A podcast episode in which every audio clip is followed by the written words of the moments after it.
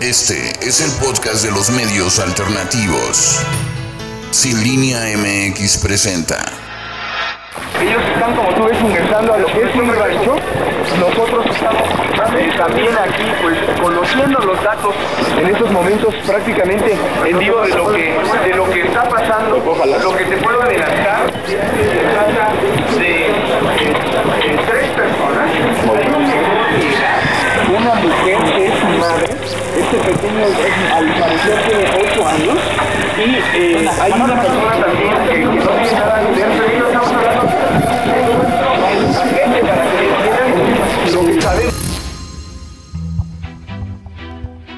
No es un secuestrador, tampoco hay una banda, todo fue un montaje.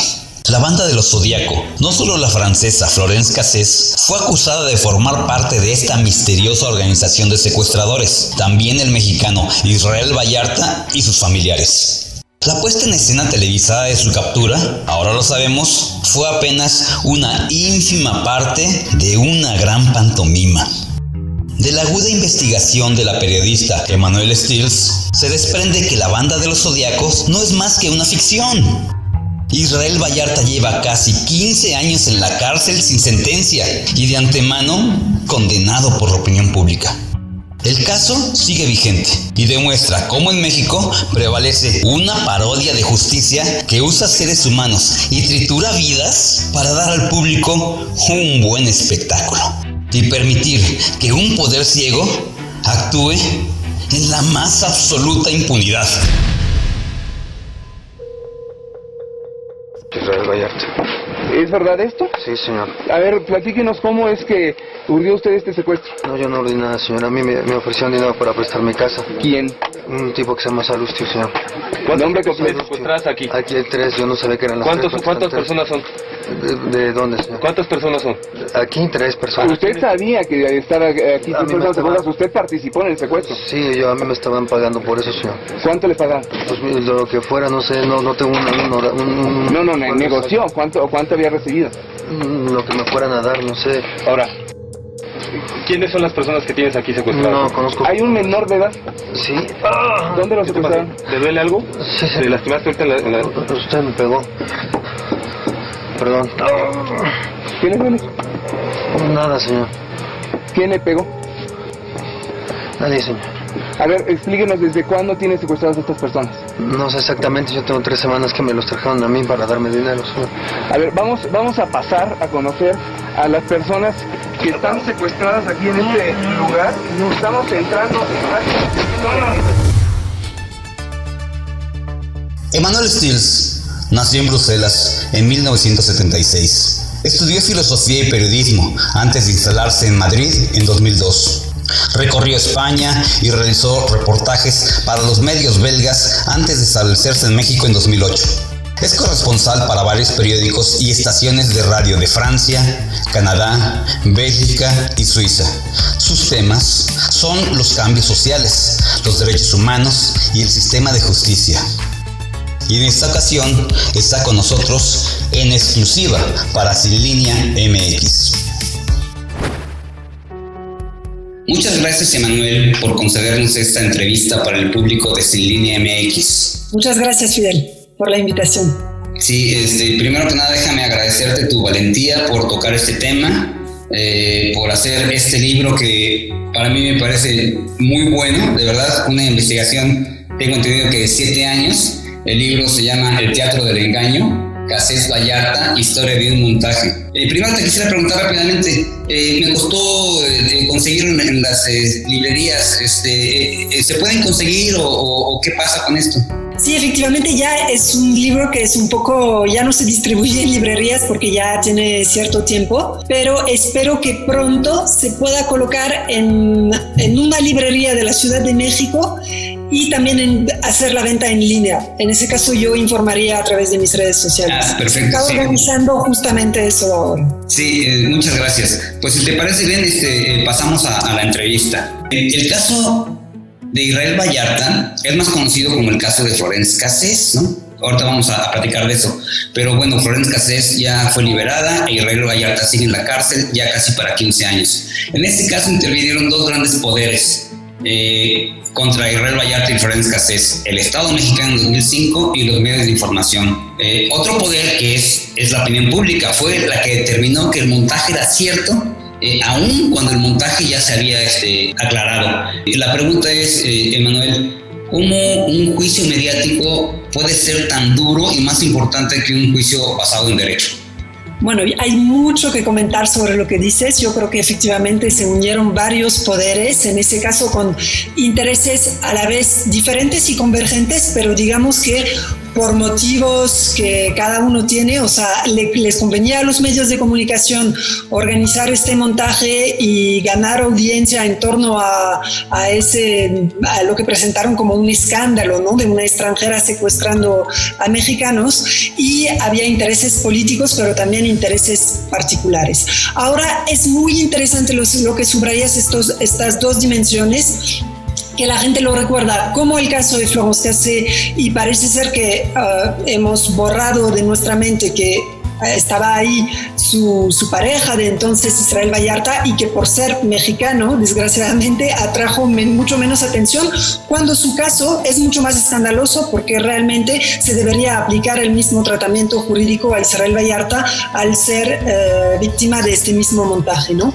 y por otro lado efectivamente yo creo que estas imágenes, digamos, hay un doble montaje, es lo que sostengo yo. Entonces, efectivamente, se puede destapar parte del montaje y decir, eh, eso no fue grabado en tiempo real, esa escena fue recreada.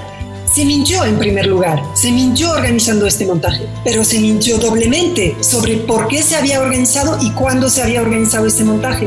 Entonces, de alguna forma, las autoridades salieron con la suya y ahí hablo más de las autoridades que de los medios de comunicación, porque quienes realmente son las principales responsables de este montaje en sus diversas vertientes, mediático, jurídico, a todos los niveles son las autoridades, ¿no? Es el, es el, el, el gobierno y, la, digamos, los responsables policiales, sobre todo de, de, esta época. Entonces, como ellos lograron dar una explicación de sí hicimos este montaje, pero no fue exactamente un montaje porque grabamos algo que realmente había pasado. Y eso es lo que uh, se impuso en la mente del público, ¿no? O sea, de alguna manera, ellos habían visto estas imágenes de una pareja de Florence Cassé y Israel Vallarta que tenían personas, supuestamente que tenían personas secuestradas en su casa y esa imagen era tan fuerte que incluso denunciando que se trataba de un montaje no se caía todo el teatro, ¿no? O sea, las autoridades lograron hacernos creer que eso realmente había pasado aunque no se había grabado en tiempo real. Y eso es la doble mentira, porque realmente eso nunca pasó. Nunca hubo personas secuestradas en esa casa, pero de alguna manera el relato que se impuso en la opinión pública es el de la pareja de secuestradores. Y por eso, en este caso, el juicio mediático pues sigue siendo, digamos, los, los medios de comunicación también siguieron apoyando el relato oficial de la pareja de secuestradores, pero el montaje es mucho más amplio. Sí, perfecto. Y de hecho, esa es la segunda pregunta. ¿Cuándo empezó el montaje? Porque el, a Israel lo, lo, lo aprenden el, el 8. ¿no? En la mañana. Se lo llevan al asiedo, lo torturan, lo golpean y lo presentan, hacen el montaje el 9, eh, empiezan la madrugada. Entonces, pero esto empezó desde antes. ¿Cuándo empieza el montaje? ¿Por qué el se... montaje de, depende de cuál montaje, porque el, el, montaje mediático empezó el 9 de diciembre. Sí, el sí, montaje sí. mediático, cuando se movilizan las televisoras para grabar algo que nunca ocurrió, es el 9. Pero el montaje judicial, eh, y luego habrá también una vertiente política, ¿no? Pero digamos, el montaje policial inicia mucho antes, en el año 2005. ¿Por qué? Porque hay un tercer uh, poder uh, que está involucrado en este caso y es un particular, un señor muy poderoso que se llama Eduardo Margolis, que es el que pide el favor a sus amigos um, Genaro García Luna y Luis Carnas Palomino de hacer esa detención de Israel Vallarta y Florence Cassé por fines personales, digamos, por motivos de una venganza. Entonces, esto se va tramando mucho antes en el, en, el año 2005. O sea, el origen de esta sed de venganza de este personaje se debe a un conflicto que tiene porque él es el socio en un negocio eh, y el socio más importante eh, en un negocio que tiene con el hermano de Florence Cassé, que se llama Sebastián Cassé, que a su vez es amigo de Israel Vallarta. Digamos, para resumir a grandes rasgos, Eduardo Margolis y su socio Sebastián Cassé acaban muy peleados, muy peleados por dinero y Eduardo Margolis promete vengarse. A partir de ahí se involucra Israel Vallarta, intenta defender a su amigo Sebastián Cassé y, eh, digamos, recae sobre él la ira de este personaje poderoso. ¿no? Entonces, todo esto se debe a un problema particular, a un problema privado, ¿no? Pero se convierte cuando Eduardo Margolis, que también colabora con las policías porque tiene un grupo privado de resolución de secuestros donde trabaja estrechamente con, con la policía de Genaro García Luna. Cuando él solicita este favor a Luis Cárdenas Palomino y, y Genaro García Luna, se les sale de las manos porque ellos deciden hacer ese montaje mediático y exhibir a estas dos personas en televisión.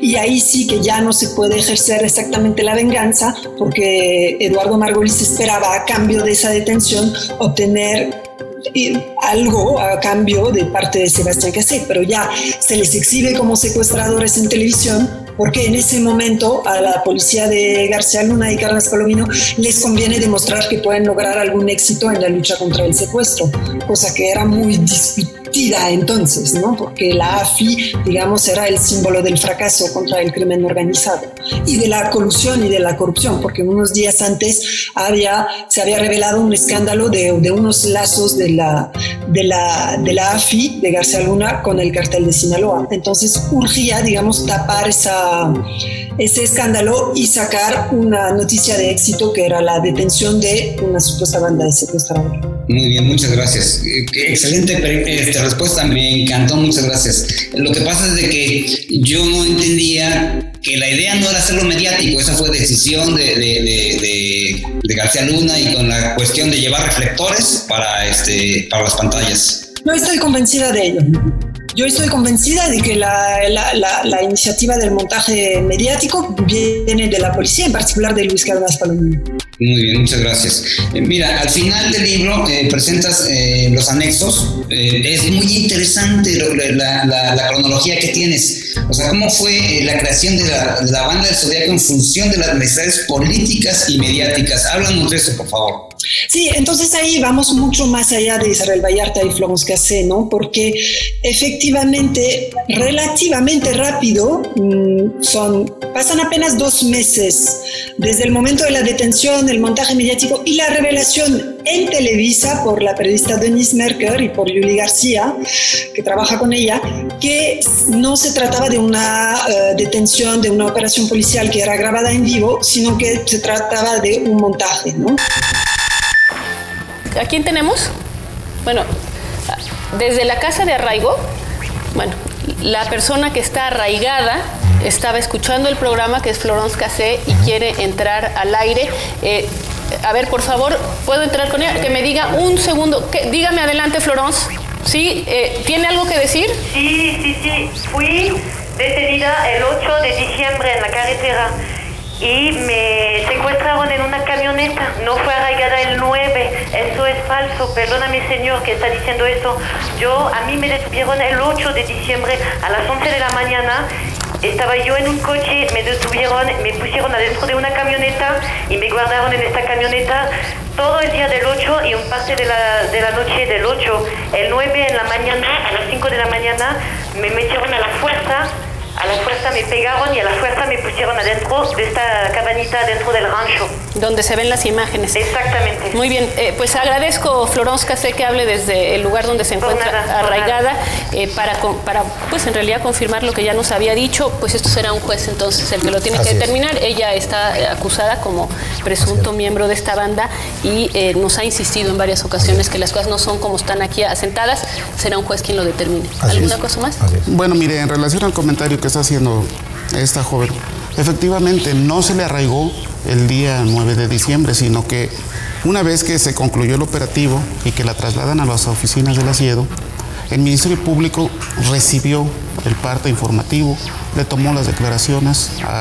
tanto a ella como al, hombre este Israel y posteriormente acudimos a un juez a solicitar el... ¿Y luego regresan al día siguiente a la casa? No, no, no. Esas son todas las actuaciones que se realizaron. El día 9. Eh, pero ella dice 8 a las 11 de la... 9, 10 y, y 11 de diciembre.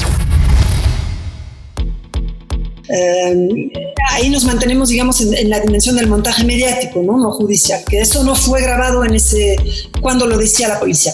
Rápidamente se les cae esa parte del teatro, entonces ellos son digamos, no atacados, pero cuestionados por los medios de comunicación en ese momento. Hasta recuerdo hay, hay videos de, TV Azteca que, que, donde dicen cómo nos mintió la policía y los medios sacan portadas diciendo sonría, señor secuestrador, cosas así. O sea, son muy cuestionados en ese momento, uh, Genaro García Luna y Luis Cadenas Palomino. Y, uh, digamos, a partir de ahí eh, se pone en marcha toda una estrategia para reforzar lo que es el relato oficial y para convencer a la opinión pública y a los medios que eh, si bien la detención no ocurrió exactamente como lo hicieron creer, esas, esas, esa pareja son secuestradores y esas víctimas son víctimas de secuestro. ¿no? Entonces, a partir de ahí, digamos, no solamente se va a ejercer presión sobre las víctimas para que cambien sus testimonios y acusen más directamente a Florence Cassé y Israel Vallarta, cosa que no hacían antes, sino que también hay toda una cronología del caso que empieza a extenderse a través de los años, donde cada vez que los medios vuelven a cuestionar el montaje, eh, la el, gobierno, hay un relato oficial que vuelve a la carga para decir si esta banda existe. Y el, y el segundo momento fuerte en ese caso es varios años después, en 2009, cuando ocurre la visita del presidente francés Nicolas Sarkozy, que se involucra en la defensa de Florence Cassé, y ahí em, las autoridades deciden eh, expandir la banda, que hasta entonces supuestamente era crimen organizado, pero solamente había dos miembros de esa banda de secuestradores, banda internacional, y entonces empiezan a detener más miembros de la familia Vallarta, porque en ese momento y en todos los momentos del caso, para decir verdad, los medios de comunicación nunca se interesan por Israel Vallarta siempre se pone el foco sobre Florence Cassé. Entonces, al ser Israel Vallarta una especie de don nadie, que nadie defiende, que todo el mundo considera como secuestrado, una familia sin recursos que no se puede defender, no puede defender a Israel, pues empiezan a detenerlos y a presentarlos como secuestradores, ¿no? Cuando no existe ninguna prueba de que así sea, y es más, ellos desde entonces se han detenido a lo largo del tiempo y cada vez que fue cuestionado mediáticamente el caso, cinco miembros de la familia Vallarta torturados, acusados de ser parte de la banda y tres ya fueron liberados y considerados, considerados inocentes del secuestro, hasta el punto que el juez que los liberó, el juez, de Nayarit, eh, un juez federal, eh, puso en duda la existencia de la banda de los Zodíacos. Sí, entonces es correcto si yo supongo que un resumen de lo que nos acabas de decir. Durante tres años fue una banda de dos secuestros, se dedicaron al secuestro de dos personas. Viene Sarkozy y empiezan a agarrar más gente. O sea, mientras fue más mediático, fue más eh, caótico y trágico para la familia Vallarta. Exactamente. Cada vez, era cuatro años después, cada vez que resurgía mediáticamente el caso, volvían con nuevas detenciones y eh, hasta videos grabados eh, de, supuestos sospechosos y cómplices de la banda, donde, bueno, supuestamente eh, acusaban a, Florence Cassé, siempre se ponía el foco sobre Florence Cassé de ser una secuestradora, ¿no? Personajes que habían sido torturados. Eh, eh, la, primera fase fue efectivamente la, la, presión ejercida por Francia y la segunda fase fue, digamos, eso es mucho más bochornoso incluso porque fue simplemente porque la Suprema Corte hizo público eh, el, proyecto de resolución para liberar a Florence Cassé, entonces en ese momento deciden detener a más miembros de la familia Vallarta, nuevamente para reforzar el relato mediático de la banda de los Zodíacos, pero todo ese caso, todo ese expediente está plagado, si no plagado, es pura inconsistencia del, del principio al fin. Y sin embargo es el expediente que aunque sea inconsistente, permite leer el, el entrerelato, ¿no? O sea, permite reconstruir exactamente cómo fue el montaje judicial del caso. Sí, hay gente que ha opinado en, en, los videos que hemos estado haciendo, que nos dicen, bueno, pero es que hay víctimas, o sea, hay víctimas que reconocieron a los secuestradores. Entonces la pregunta es, ¿quiénes son esas supuestas víctimas y cómo fueron sus primeras declaraciones y cómo las cambiaron? Al día de hoy, yo, a pesar de haber investigado este caso mucho tiempo, no tengo todas las respuestas. Es una investigación infinita, es una investigación donde no abarco, no tengo todas las respuestas. Voy revelando muchas partes del caso, pero no tengo todas las respuestas. Para mí, quiénes son las víctimas sigue siendo un interrogante. No pretendo saber, no pretendo decir si fueron secuestrados o no fueron secuestrados. No, somos, soy como Isabel Miranda de Wallace, que utiliza a las víctimas para su, propio fin y dice y les presiona para que digan cualquier cosa que a ella le interesa que digan, ¿no? Yo creo que no, o sea, presionar a las víctimas, obligarlas a acusar a Israel Vallarta y Florence Cassé, eso no ayuda a las víctimas, ¿no? Porque es muy probable que sean víctimas de secuestro y les están obligando, y en qué, o sea, qué, qué, justicia pueden esperar si están obligados a acusar a personas que no, no, no fueron los que los secuestraron. Y lo digo porque después de años de investigar ese caso me, me queda clarísimo que la familia Vallarta Israel y Florence Cassé no son secuestradores y no fueron quienes secuestraron a estas personas. Sin embargo, yo no puedo decir las víctimas mienten, porque las víctimas cuando son presionadas y obligadas a declarar algo, no creo que eso sea mentira. Yo creo que a las víctimas habría que ofrecerles seguridad, habría que ofrecerles una promesa de justicia, habría que ofrecerles un contexto donde ellas puedan contar la verdad. Yo no pretendo tenerla lo cierto es que sí he podido entrevistar a algunas de estas víctimas eh, he podido hacer preguntas en conferencia de prensa a Ezequiel Elizalde, eh, he podido hablar por teléfono eh, con el niño que fue secuestrado, con Cristian, he podido hablar con su papá, que inicialmente también es una víctima porque fue secuestrado, aunque después dijeron que no era parte del secuestro. Y ellos no solamente no convencen en sus acusaciones contra Florence Castell Israel Vallarta, sino que obviamente son objeto de mucha presión para señalarlos. Eh, y eh, lo que me dijo este señor em, Raúl, que, es el, papá del niño, ¿no? Son cuatro personas eh, secuestradas, Ezequiel, Cristian, Cristina y Raúl. dice, nuestros secuestradores siguen libres y han pedido a, a, las autoridades más, en más de una ocasión que los detengan, pero no, no, eso no ha no, no, han sido escuchados, ¿no? O sea, Claro. Y este, yo he leído por ahí que la mamá del niño, ese, Cristina, que ella es, supuestamente había sido empleada de ese señor poderoso que mencionaste. ¿Eso es cierto? Sí, es una hipótesis, efectivamente. Es, es algo que yo no he podido verificar, pero en algún momento del caso se involucró la Iglesia Católica a petición del Vaticano. Eh, este, una, institución aquí de, de, la Iglesia Católica eh, hizo una investigación muy amplia del caso, con criminólogos, con expertos. Ellos llegaron a la conclusión de que las víctimas tenían lazos con Eduardo Margolis, con este personaje. Muy bien, muchas gracias. Hay, hay, hay, otra persona que también incrimina a Israel Vallarta, que es David Orozco. ¿Quién era? ¿Cómo lo inculparon? ¿Cómo fue encarcelado y cómo fueron sus últimos días?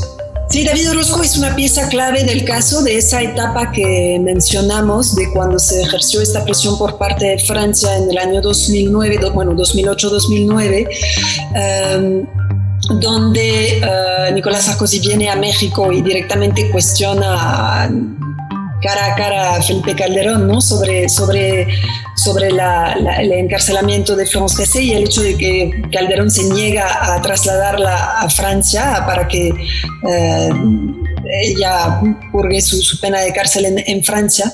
Um, y, entonces, eh, en, ese, o sea, muy poquito tiempo después, digamos, eh, la, reacción de las autoridades es reforzar eh, a la banda de los, de, los Zodíaco mediáticamente y detienen a raíz de, bueno, eso, digamos, hay, hay toda un organigrama de bandas de secuestradores fabricadas en, las que sería muy complejo entrar ahora, pero a través de, y es a lo que se dedicaba Luis Carnas Palomino, fabricar bandas de secuestradores, a acomodar según le convenía, para culpar a ciertas personas, a otorgar privilegios, o sea, beneficios a otras, digamos, él iba armando las bandas, ¿no? Cuando eh, necesitaba, pues, detenidos o necesitaba, digamos, culpar a alguien, ¿no?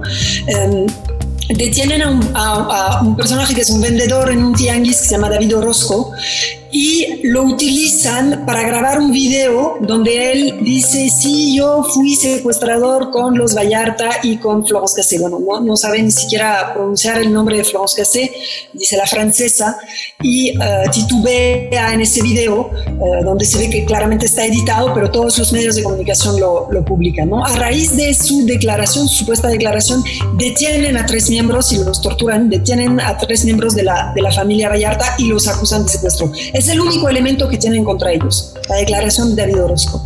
Posteriormente, y ese es el problema para las autoridades, David Orozco hace un relato completo de cómo fue torturado, de cómo amenazaron con secuestrar y matar a su esposa y a sus hijos si él no, si él no participaba en ese video.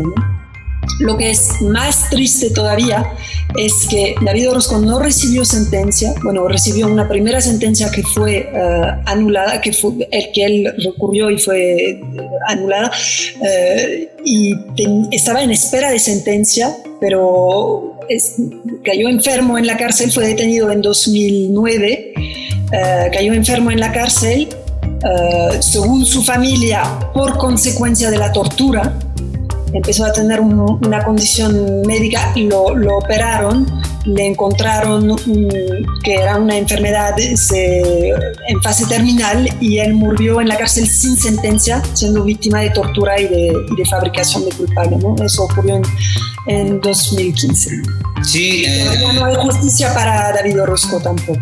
No, y de hecho a mí me han, confirmado mis fuentes que en sus últimos días este, David Orozco este, trató de mandar un mensaje a la familia Vallarta para este, explicar que él no había querido hacerles daño, que todo había sido por presiones que habían amenazado de muerte a su esposa y eso realmente es muy triste. Efectivamente, él estaba en el penal federal de Nayarit donde estaban también eh, el hermano de Israel Vallarta, uh, René Vallarta, y dos sobrinos de Israel Vallarta, Juan Carlos y Alejandro. Y David Orozco siempre se disculpó con ellos y les dijo, yo sé que, o sea, yo que sepan que yo nunca quise decir eso, pero me torturaron y me amenazaron para que, lo, para que los incriminara. Sí, eh, aquí cabe esta pregunta. Este, no solamente se les ha privado de su libertad, o sea, no solamente no pueden salir a la calle, no pueden ir al cine, no solamente eso, eh, están han sido y siguen sujetos a, mucho tipo de, torturas, la familia Vallarta. A Florence Cansó, eh, Cassés, perdón, se le dejó libre por fallas en el debido proceso. Nunca se le torturó como los Vallarta. Eh, este, ¿Se ha demostrado que ha habido tortura este, para ellos eh, en tus investigaciones? Bueno, en el caso de Florence Cassé yo no afirmaría, no soy experta en eso, pero digamos una detención arbitraria que no se ah, hace conforme legalidad y no revelar a la persona por qué está siendo detenida, obligarla a aparecer en televisión con golpes y todo, yo creo que sí se asemeja a una, a una forma de tortura. Es cierto que a lo largo de los años los Vallarta no solamente han sido torturados terriblemente, eh, a René Vallarta, por ejemplo, tiene todo el brazo quemado porque cuando lo detuvieron lo aventaron en una lámina caliente donde lo, lo, obligaron a permanecer hasta que se le quitó la piel del brazo. Eh, otro hermano de Israel, Mario Vallarta, que fue detenido en 2012, perdió el, oído, eh, el sentido del oído, eh, por, las torturas y por los golpes, tuvo eh, la, espalda en carne viva, la primera vez que lo vio su, su familia después de su detención. les echaron agua a través de un trapo, los golpes, las peores torturas, algunas que no me, no me atrevería a detallar ni siquiera y no me corresponde a mí detallar, ¿no? O sea, creo que son ellos los que deben contar lo que les pasó, pero es cierto que no solamente hubo esa tortura inicial, sino, por ejemplo, Israel Vallarta, después de varios años todavía por denunciar a, las condiciones de, su detención y la tortura, por denunciar a Luis Carnas Palomino y a los, y a los AFIS que, que lo habían torturado y a los ministerios públicos, lo amenazaron en la cárcel, echaron un perro en su celda que le, que le se desangró de la, de, la pierna, lo dejaron 24 horas sin cuidados médicos. Digamos, ha habido muchas maneras de torturarlos, ¿no? Yo creo que en los últimos años es más una tortura psicológica de dilatar sus procesos y de no eh, permitirles acceder a la justicia, ¿no? Cuando ellos tienen todas las pruebas, todos los elementos, no solo que demuestran su tortura, sino la ilegalidad de sus detenciones, porque sus detenciones fueron practicadas directamente como secuestros, ¿no? Los hicieron, los permanecieron, o sea, escondidos y estuvieron desaparecidos varios días. La familia Vallarta siempre acudía a la CNDH a denunciar su desaparición sospechando por la detención abusiva de Israel que habían sido detenidos y estaban siendo torturados por las autoridades. Siempre lo hicieron y eso consta, ¿no? Y nunca les hicieron caso en la CNDH no les hicieron caso, a pesar de que siempre se verificó que estaban en manos de las autoridades. Y ahí consta que las horas de sus detenciones, los días de sus detenciones son, son mentira, ¿no? Porque la familia ya denunciaba su desaparición desde antes. Y eso ocurrió en los tres eventos de detenciones que hubo. Pero me estoy extendiendo demasiado, creo. Sí, no, muchas gracias, muchas gracias por tus respuestas. Ya casi para finalizar, dos preguntas más. Al final, eh, del, casi al final del libro, eh, tienes el capítulo 9, que se, este, eh, que habla de la Suprema Corte, ¿no? Y, que es el epílogo ambiguo y justicia paralizada. ¿A qué te refieres o, de qué nos hablas en ese capítulo que a mí se me hizo muy interesante? Bueno, yo creo que el alcance de la decisión de la Suprema Corte de 2013, recordamos bien, hubo un primer proyecto en 2012 por el ministro Saldívar, que luego eh, el caso recayó, no se pusieron de acuerdo los ministros, el caso recayó en eh, la ministra Olga Sánchez, que finalmente fue aprobado el, el proyecto del ministro Saldívar, mm, pero digamos, no estamos viendo hoy el alcance de este proyecto, que es excelente porque destapa absolutamente no solamente el montaje mediático, sino si se lee detenidamente este proyecto, destapa el montaje judicial también. El proyecto del ministro Saldívar eh, es muy detallado, o sea, también revela lo que es el doble montaje porque también entra en lo que es la contradicción de las, de, las víctimas y el hecho de que las víctimas eh, están condicionadas por ese montaje inicial, ¿no? Y están obligadas a hacer cuadrar todas sus declaraciones con lo que salió en televisión. El, el, proyecto de la Suprema Corte, excelente, pero no se entendió, nunca se entendió. Siempre se dijo que Florence había sido liberada por violación a sus derechos. Bueno, eh, si se lee bien el proyecto, no dice exactamente eso, o sea, violación al debido proceso, pero o sea, se muestra como la investigación no es válida. Toda la fase, eh, todas las acusaciones, digamos, se caen las acusaciones contra ella. Va más allá de, eh, eres culpable, pero te di una bofetada, entonces te libero por violación a tus derechos. No tiene nada que ver, el proyecto no tiene nada que ver. Y ese mismo proyecto se podría aplicar casi íntegramente, a excepción de la violación de los derechos consulares, a Israel Vallarta, porque él es víctima del mismo montaje. Entonces, por eso digo, no estamos viendo los alcances. No es responsabilidad de la Suprema Corte, porque no llegó todavía el caso de Israel Vallarta o de los demás Vallarta a sus manos, pero como sociedad, como medios de comunicación, parece ser que no hemos entendido ese proyecto, ¿no? O sea, lo, lo que revela la Suprema Corte, que es muy importante. Y además de eso, está el papel de la CNDH por no decir el papel de la ex PGR, ¿no? de la ex Procuraduría Federal de la República. Pero a partir de la liberación de Florence Cassé, la CNDH pide a la PGR una investigación sobre los abusos cometidos por los funcionarios públicos, los responsables del montaje. Investigación interna que se llevó a cabo en secreto, que nunca concluyó y que nunca se hicieron públicas las conclusiones, ¿no? Cuando en realidad, y yo creo que en eso Fidel coincides conmigo, es la sociedad la víctima de este montaje. Es la sociedad mexicana la principal víctima de que se ejerza la labor policial de esa manera que los medios de comunicación trabajen de esa manera y que se ejerza la justicia de esa manera, a través de tortura y mentiras, ¿no? Entonces, podemos decir, ah, defendamos a Israel Vallarta y Florence Cassé, sí, por supuesto, pero aquí se trata de defender la búsqueda de la verdad como periodistas y la búsqueda de la justicia por parte de las autoridades, ¿no? Eso es una farsa, de principio a fin, o sea, y somos nosotros, la, la sociedad pagamos con nuestros impuestos para que hagan montajes para engañarnos a nosotros y hacernos creer que estas personas son secuestradoras, cuando los verdaderos secuestradores nunca son perseguidos, nunca son detenidos. Y las autoridades que perpetran estos montajes son criminales. O sea, son Genaro García Luna, Luis Cárdenas Palomino, hoy tiene una orden de aprehensión contra él. O sea, por, por el caso precisamente de los Vallarta. Ellos son los criminales. ¿Por qué les damos crédito a ellos? Yo quisiera hacerte una pregunta.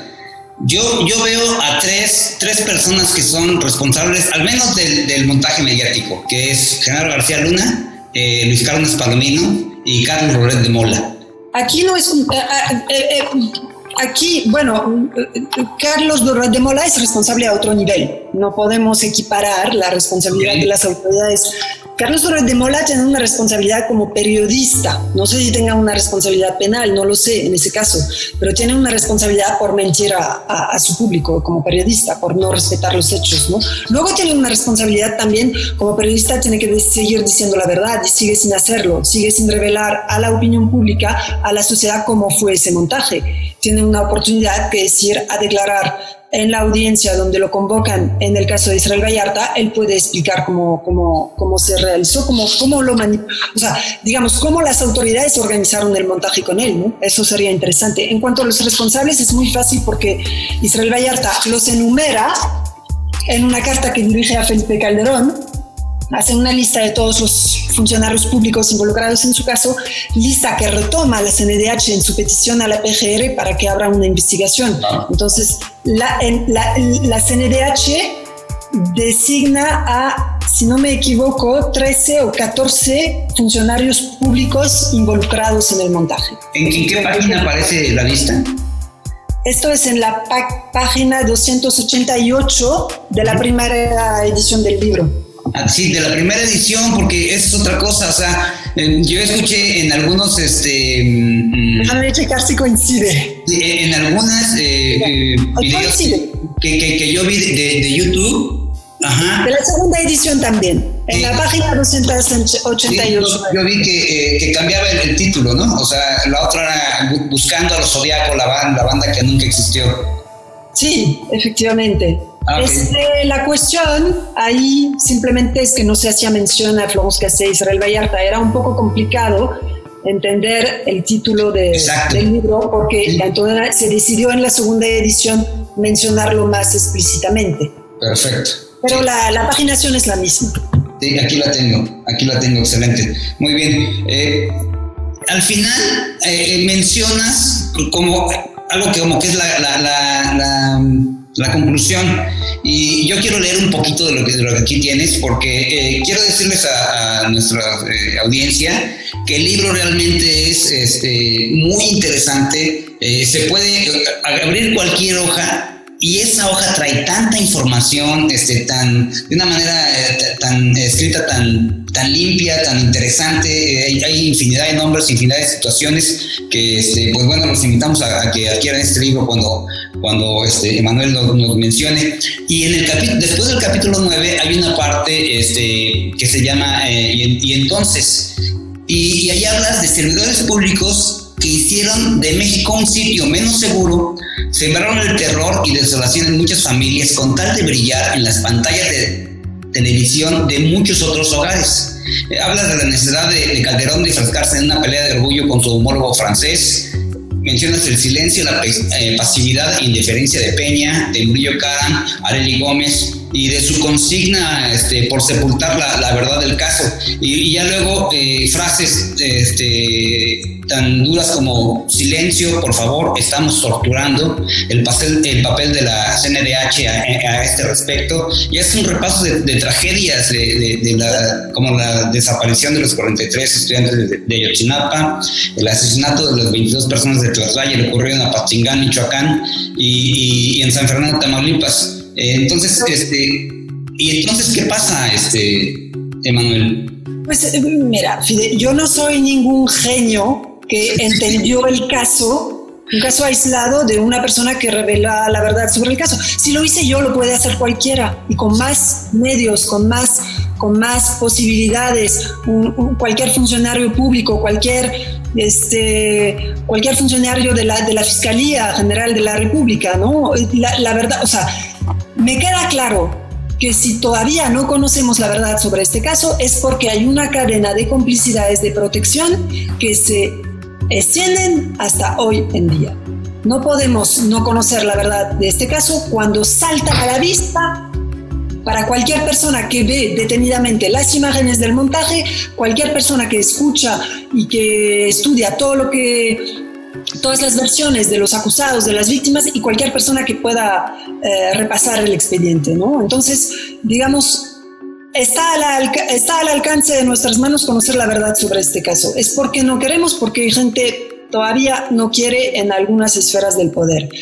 Obviamente en el gobierno de Peña Nieto, en el de Calderón, sin, sin duda, en el de Peña Nieto, porque es un caso que data del gobierno de Fox, se, se, protegieron a los autores del montaje y de esta fabricación de culpables. Hoy, ¿qué está pasando? ¿Por qué todavía no conocemos la verdad sobre este caso? También está la responsabilidad de la sociedad. La principal responsabilidad, ¿por qué se deja engañar cuando le dicen que es un montaje? ¿Por qué seguimos pensando? ¿Por qué seguimos a las autoridades que hacen montajes en contra de nosotros? ¿Por qué les creemos? ¿No? ¿Por qué permitimos la tortura? ¿Por qué permitimos todo esto? ¿no? Lo dijo el responsable de la ONU, el relator sobre tortura. La tortura en México es generalizada. Hoy en día el presidente López Obrador dice, ya no hay tortura queda por demostrar, pero es una práctica muy anclada en, las, en, en, la, en, el, en el modo de trabajar de las, de las fuerzas policiales en el país. Entonces, la tortura no, de, no desaparece de un día para otro. Tenemos que exigir cuentas por todo eso. Este no es un caso aislado, no es una francesa acusada de secuestro. No nos, no nos engañemos a nosotros mismos. Es un caso mexicano de injusticia, de fabricación de culpables, de tortura. 15 años sin sentencia para Israel Vallarta. Es mexicano, dejemos de hablar de la francesa, por favor. Es ridículo. Muy bien, pues, pues yo te agradezco muchísimo. Eh, yo quiero eh, decirle a, nuestros amigos de Celine MX que eh, la esposa de, este, de Israel Vallarta nos hizo llegar algunos ejemplares del libro, este libro que hemos estado comentando. El libro, repito el nombre, es El Teatro del Engaño, Casés Vallarta, Historia de un Montaje. Realmente es muy bueno, o sea, qué bueno que este, ojalá nos puedas pasar la, este, la, fecha en que se, se, puede volver a conseguir en esta librería. Y pues vamos a hacer algunas dinámicas para este, nuestras redes sociales, eh, tanto en YouTube como en Twitter y como en Facebook. Eh, para obsequiar estos libros a la gente que participe en estas dinámicas. Eh, todavía no las definimos bien porque nos acaban de llegar el día de ayer. Esto está todavía calentito. Pero en Twitter, eh, la familia Vallarta nos ha pedido que eh, difundamos un hashtag que ellos están manejando y con el cual lo vamos a utilizar para eh, obsequiar estos libros. El hashtag es numeral Israel Vallarta Libre Ya. Y yo antes de la entrevista platiqué con, este, con Emanuel y está dispuesta a tener más colaboraciones con, con más entrevistas respondiendo las preguntas del público. Entonces ahí vamos a utilizar el hashtag numeral pregunta a Emanuel. Vamos a poner en la descripción del video por acá abajo estos hashtags y los invitamos a que participen con nosotros, que se suscriban a sus canales, que, que nos ayuden a difundir historias como esta que necesitan de la participación de todos. Y pues algo más que desees este, compartirnos, Emanuel. No, pues ojalá que hagamos ese caso nuestro, ¿no? O sea, como no es el caso, repito, no es el caso ni siquiera solo de Israel Vallarta, o sea, tenemos que exigir una justicia digna, ¿no? Para, para todos, no solo para ellos. Sí, sí, sí, así es. Pues bueno, este, te agradezco muchísimo por, por esta... Eh, eh, en la entrevista. Te agradezco mucho por el excelente trabajo, por la valentía que tienes, este, que tuviste, la dedicación de siete años, la valentía para escribir de, este libro que, muestra la verdad en el caso de Israel Vallarta. Muchas gracias. Y pues amigos, eh, yo soy Fidel Esquivel, los invito a que nos sigan en redes de Twitter, Facebook, de YouTube. Sin línea de MX